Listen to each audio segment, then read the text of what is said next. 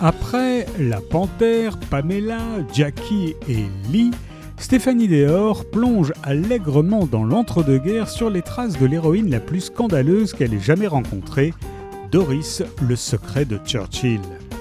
Née dans une banlieue populaire, Doris Delevigne se rêve en épouse d'aristocrate et reine de Londres.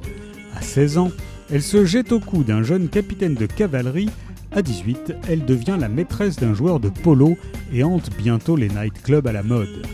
Dans le quartier chic de Mayfair, au cœur des années folles, on couche, on s'amuse, on se noie dans le champagne. Doris est la courtisane en vogue, ses faveurs sont remarquables, on lui prête des secrets dignes de ceux de Cléopâtre. Sa devise, le lit d'une Anglaise et son royaume. Margot Hoffman, Randolph Churchill, Cecil Beaton, Tom Mitford, tout le monde lui cède. Le vicomte Castle Rose en tombe fou, il l'épouse, elle le ruine. Même Winston Churchill, rencontré dans le sud de la France, succombera à l'étaïr aux faux airs de Greta Garbo.